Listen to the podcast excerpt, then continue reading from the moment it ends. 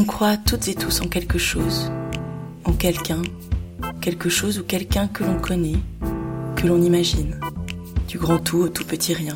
C'est comme ça, il faut croire. Ou faire croire, pour mieux croire soi-même. Mensonges, vérité, persuasion, éblouissement, les refuges sont multiples, les raisons sont intimes, les espoirs sont immenses, le savoir infime.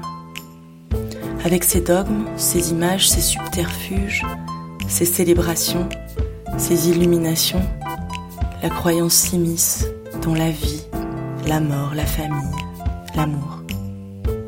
Patrick n'échappe pas à la règle, comme si c'était un choix, comme si c'était important, comme si c'était incontournable. Mais au fait, quel goût cela a-t-il de croire? Je n'ai jamais été branché religion et je n'ai pas vraiment de croyance particulière. Tous les dimanches, nous allons à la messe et donc euh, je dois dire que c'est un monde euh, tout à fait nouveau qui s'est ouvert à moi parce que je, ne connaissais pas ça du tout. Ce n'était pas du tout dans ma culture. Elle, de son côté, elle a, tout fait. Euh, elle a été baptisée, elle a fait la confirmation, elle a.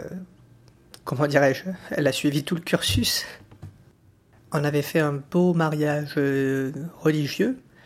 Euh, cela faisait à peu près trois ans que nous étions ensemble.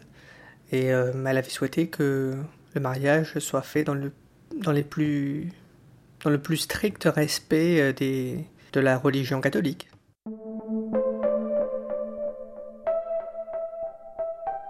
Moi, je suis plutôt d'un milieu ouvrier.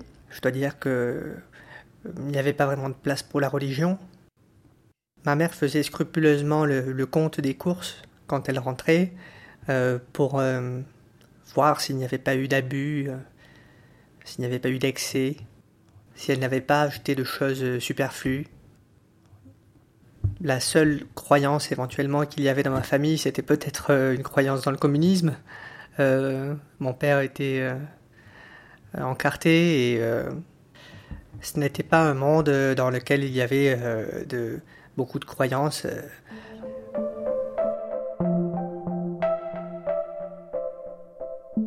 Il y a peut-être une chose à laquelle j'ai cru pendant très longtemps, euh, c'était euh, le Père Noël. Alors d'abord comme un enfant, avec ma sœur, c'est vrai que ça nous mobilisait beaucoup en période de fête. Je me souviens que on, dessinait beaucoup le Père Noël. C'est peut-être, oui, la, la seule chose dans laquelle j'ai cru dans ma vie. Et c'est vrai que c'était un personnage euh, qui nous plaisait beaucoup avec ma sœur, ça c'est sûr. Je me souviens qu'à partir du deuxième mois de confinement, quand ils ont commencé à, mettre en place euh, les livraisons de colis, euh, mon père descendait toutes les semaines pour récupérer le colis de nourriture.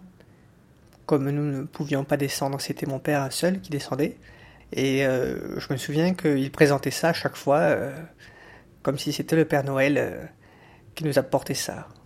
Et ça nous faisait beaucoup rire à la maison.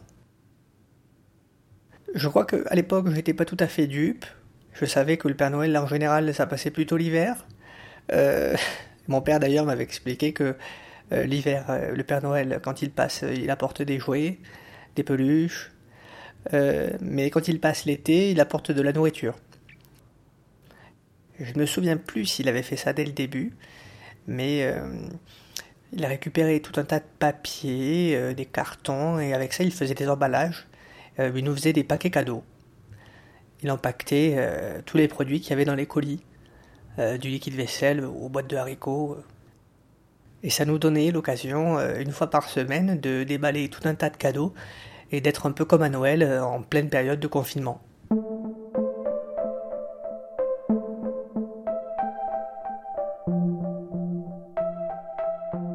Concernant euh, notre alimentation, c'est vrai que je n'ai pas du tout senti de changement par rapport au quotidien parce que nous étions euh, une famille plutôt pauvre.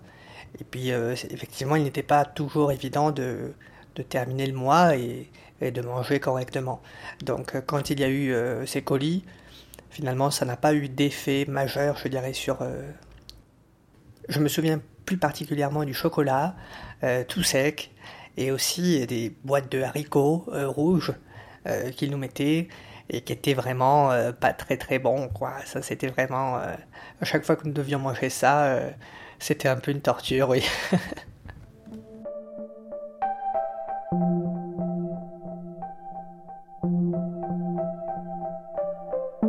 Je pense qu'avec ma sœur, on se doutait effectivement que c'était peut-être pas le Père Noël qui, passait avec ses colis, mais je pense que on respectait peut-être euh, euh, la tentative de mes parents de, nous cacher euh, ou de nous protéger peut-être de certains aspects douloureux de, ce confinement.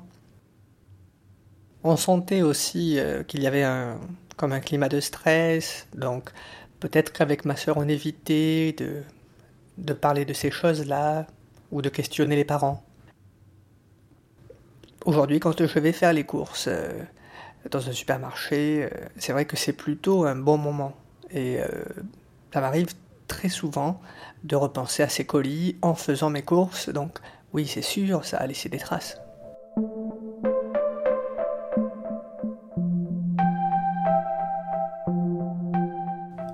oui, je, non, je ne peux plus manger de haricots rouges, ça c'est terminé.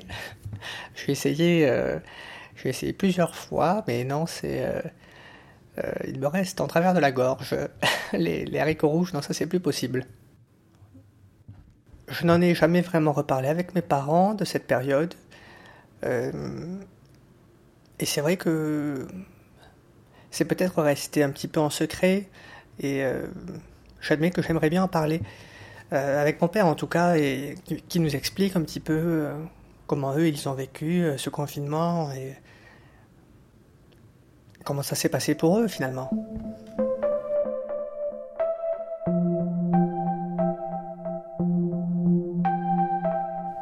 C'est la famille de ma femme qui avait décidé que nous ferions le mariage, en tout cas les, fêtes qui suivaient l'église, dans un domaine viticole qu'ils avaient réservé. Et donc, après l'église de l'après-midi, nous sommes allés dans ce domaine afin de, de manger, de faire un petit peu la fête. Et c'était très beau, c'était très beau mariage. Il y avait tous nos amis, toute la famille. C'était vraiment un très beau moment. Mon père avait d'ailleurs fait un discours euh, qui m'avait beaucoup touché, euh, en public en plus, où il m'avait dit des choses qu'il ne m'avait jamais dites. Et ça m'avait fait du bien. Nous avons bien mangé, nous avons fait une grande fête.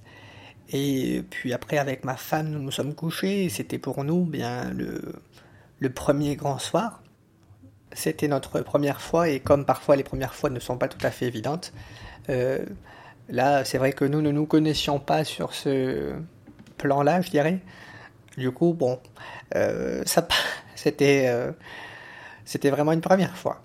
Et dans la nuit, quand je me suis réveillé, j'avais un petit creux. je suis allé donc dans la cuisine de l'appartement dans lequel nous étions. Et la seule euh, chose que j'ai trouvée dans le placard pour manger, c'était une boîte de haricots rouges.